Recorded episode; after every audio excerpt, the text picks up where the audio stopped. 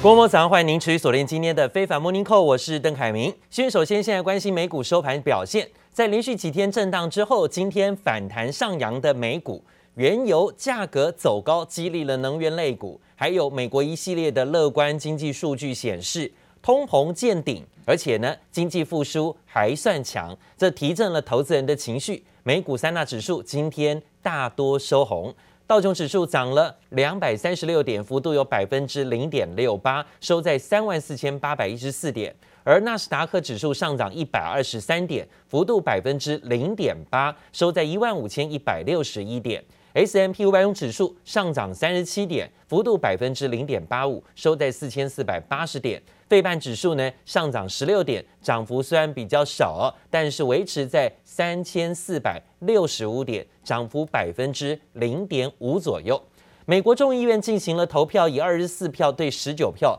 通过了要调高美国富人税的计划。这富人税啊，增加的企业税收，还有包括富人税的税收，会用来支应三点五兆美元的经济建设计划啊。这对于原物料族群行情还是利多，特别是钢铁类的族群个股。而美国银行公布了最新的月度调查显示，Delta 变种病毒重燃疫情，基金经理人对经济还有包括企业获利的前景有点转趋悲观了。只有十分之一的受访者看好未来几个月全球的经济，这创了去年四月疫情爆发以来的新低。但是呢，耐人寻味的是哦，嘴巴上说看坏经济，这些投资人在投资组合的部分却没有减少。也许是现在啊没有地方投资，所以持续的布局在股市的市场上。根据了美银调查，目前基金经理人还是重压景气循环股，加码银行类股。大宗商品类股跟工业类股，因为呢，他们仍然认为啊，联准会没有办法缩减太多的宽松，会继续唱歌。百分之八十四的受访者认为呢，联准会年底前会出手缩减刺激，但是他们认为啊，联准会启动升息的时间应该在明年底啊，很难在最近调高利息。同时呢，呃，这份调查也说到。这有百分之六十的受访经理人认为联准会的货币政策刺激过头了啊，现在呢根本是回不来哈，很难说急踩刹车。好，美国八月份的工业生产数据符合预期，上周原油的库存下降了，降低的幅度超过预期，让国际油价盘中大涨走高，能源类股呢也跟进纷纷走扬，这也是带动昨天美股主要上涨的理由。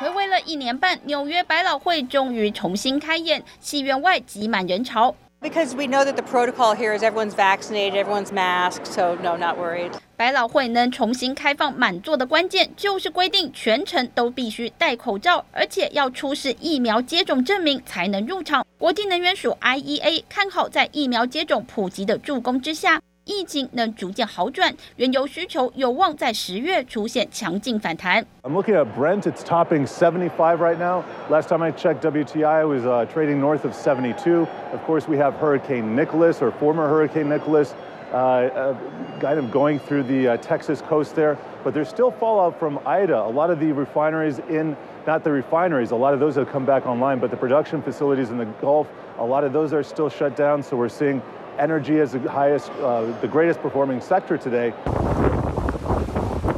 飓风席卷美国墨西哥湾沿岸原油产区，影响到原油产量，推升国际油价上涨，带动能源股走高。这天在大盘走势低迷之下，科技大厂微软股价也逆势上扬。An important money announcement coming from Microsoft. Um, it's going to do a new buyback authorization of up to $60 billion. 微软宣布编列六百亿美元预算实施库藏股，还要加发股利回馈股东，把季度股利调高了百分之十一。And they're also raising their dividend by six cents to sixty-two cents. So, uh, you know, this is obviously a move on their part to ensure that uh, investors remain happy. But it also could have to do with the uh, timing uh, of two, uh, or rather, uh, a proposal by some Democrats who want to put a tax on some of those buybacks, uh, and that could be part of the reason why we're seeing this. 拜登政府为了替三点五兆美元预算案寻找财源，有民主党议员提案对大企业买回库藏股开征百分之二的税，一旦落实，恐怕引发华尔街跳脚。记者王新文、杨启华综合报道。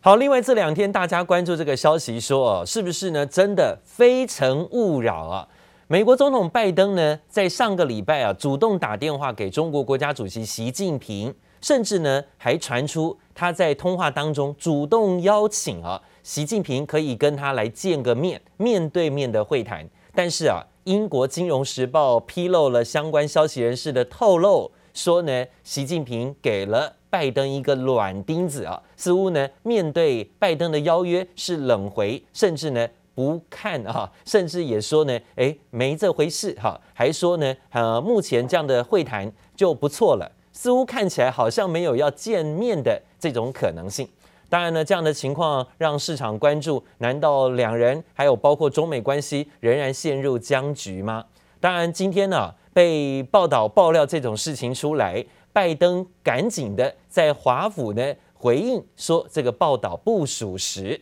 美国国家安全顾问苏利文也发表声明说，针对啊拜习通话的内容相关消息是不对的，双方领导人针对双边私下沟通的重要性进行讨论，都予以尊重。另外呢，则也讲到了，在今天呢、啊、看到最新消息的部分是说，虽然拜习会看起来好像是面对面碰壁了，但是背后。拜登的动作还是很多，现在要串联英国、澳洲，提供高科技技术，在这里好像一样对付中国。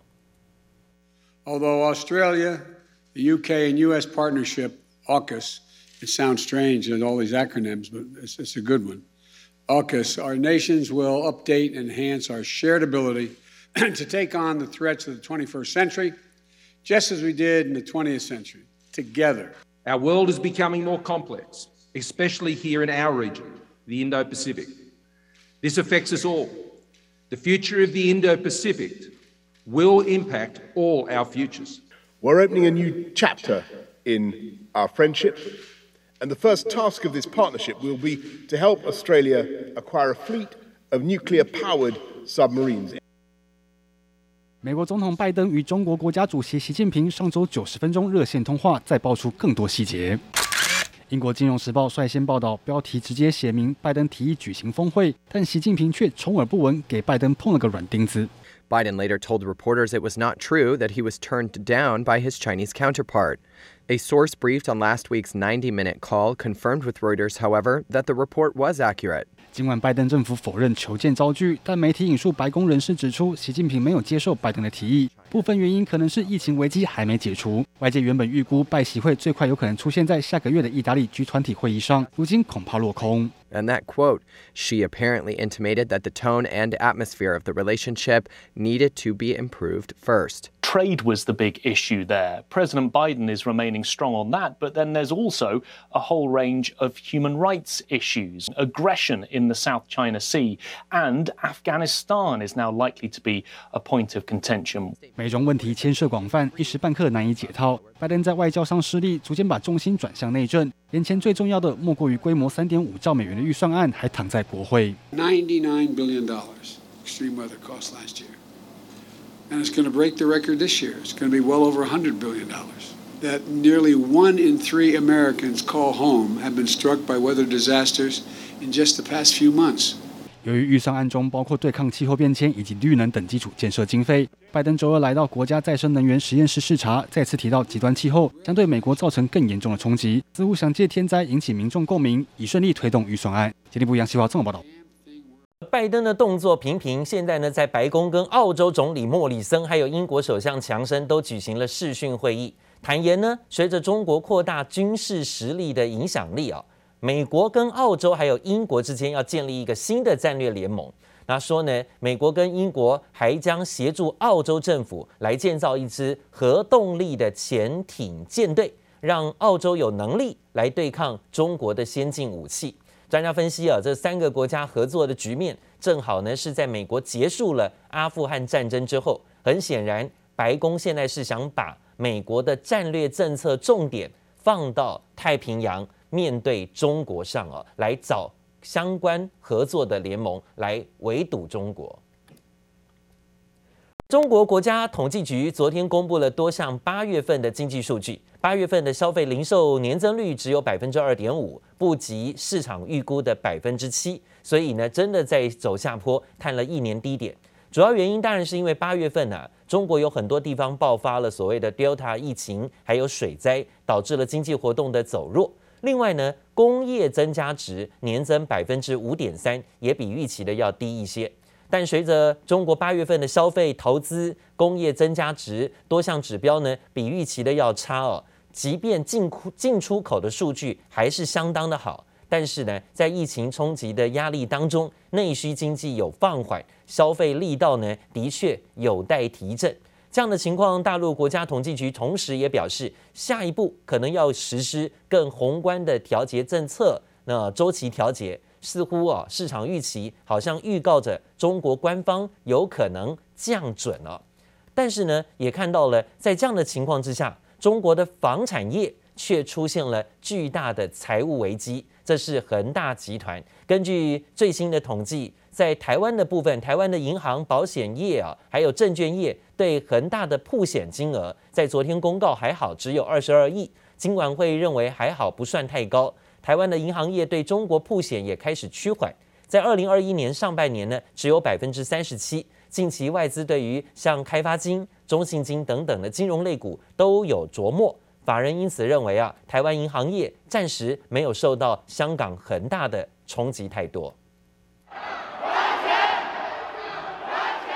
近百名投资者挤爆中国恒大集团深圳总部，场面混乱。房产巨头恒大深陷破产危机，市场担忧恐波及国内持有恒大相关投资部位的金融业。不过，根据最新统计，台湾金融三业——银行、保险、证券对恒大曝险金额只有二十二点一三亿元，尽管会认为不算太高。台湾的部分的话，这些金融机构其实从七月底开始，它可能就是说减少对它的这种相关的债券的。收购嘛，然后转收购，比如说像美国啦，或者说其他的哦，即便在中国大陆，但是相关的这个信用啊什么的，还是比较可靠的这些债券啊。国营中有两家对恒大集团有授信，整体金额在五亿元以内。产寿险业并没有投资恒大的股票或债券，倒是境内外基金持有恒大发行的有价证券有台币十七点一三亿元。今年房产公司持续破产，金管会统计，国营对中国破险数据呈现趋缓，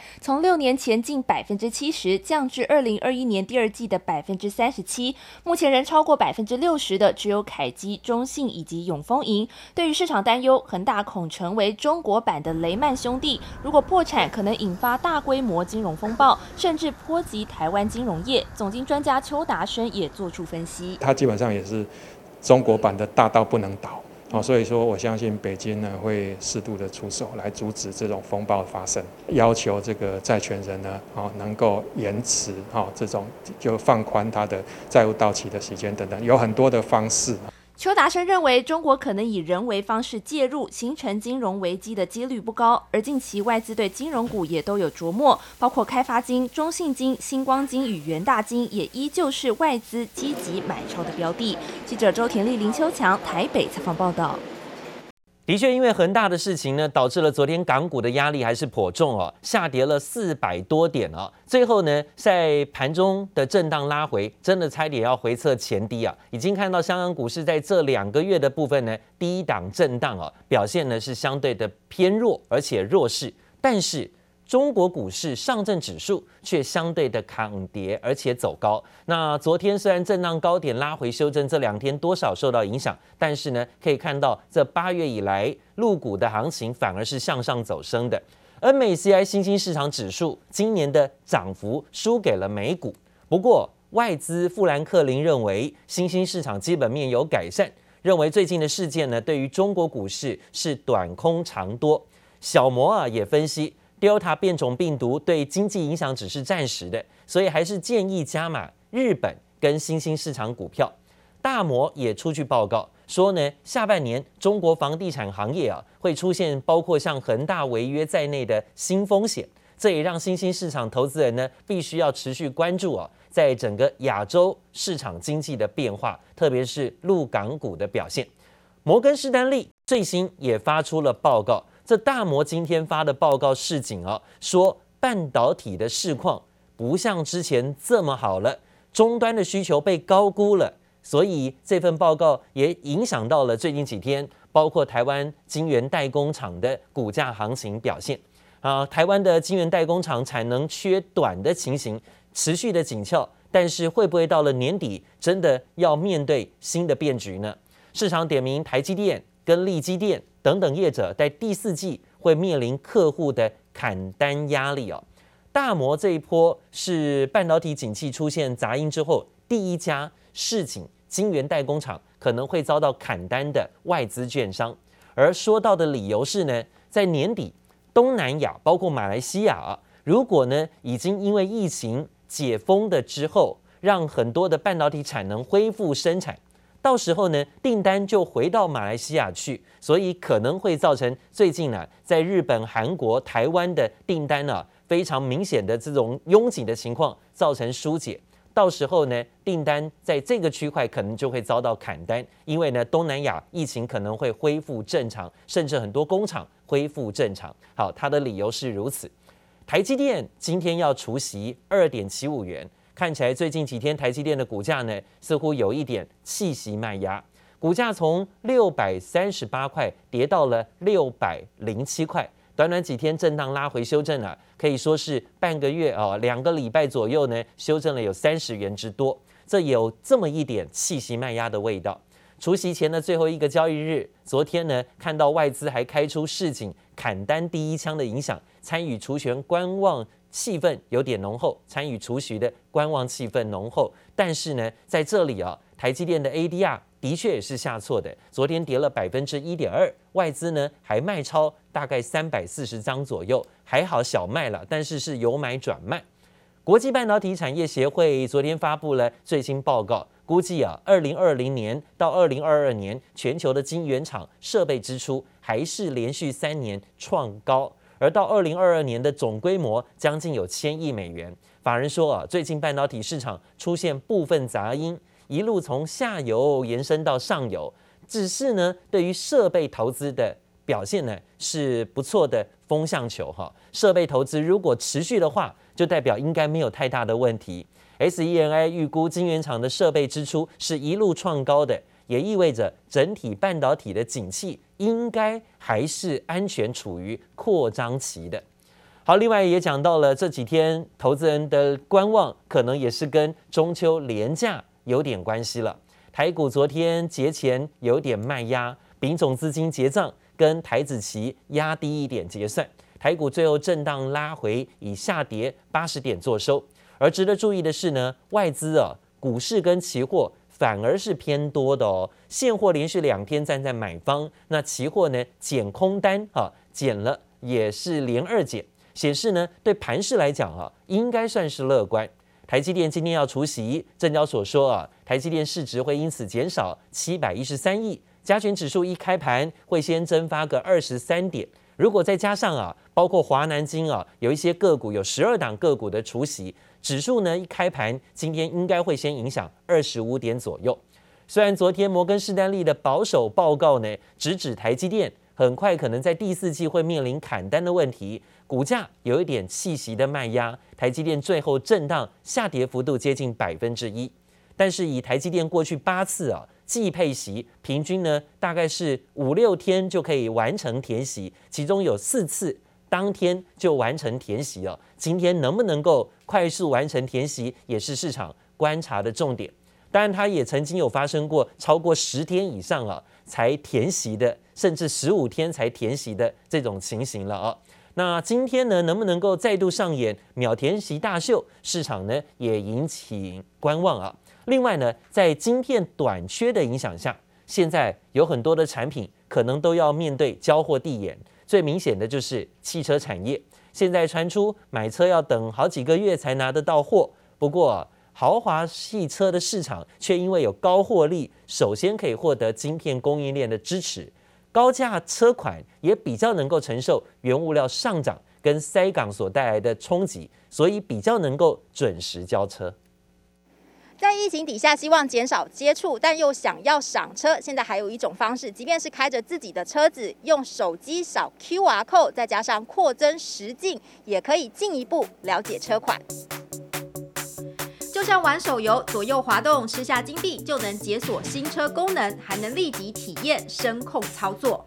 全球第一个赏车得来速，跟着新车发表一同上线，希望能在疫情期间 hold 住看车人潮。不过，在全球晶片荒中，下定买车还得多等一会，已经成为买车的常态。车用晶片的影响，很多等 Focus 的车主有时候等到三四个月。塞港的影响，哦，时序都有影响。因为，例如说，本来这个货本来是要走港口的，有塞港，我们马上可能就要调配，是用空运的方式来调配。塞港、缺柜、少晶片之下，让全球交车的车况饱受冲击，就连豪车品牌也不例外。But it will uh, affect uh, our, our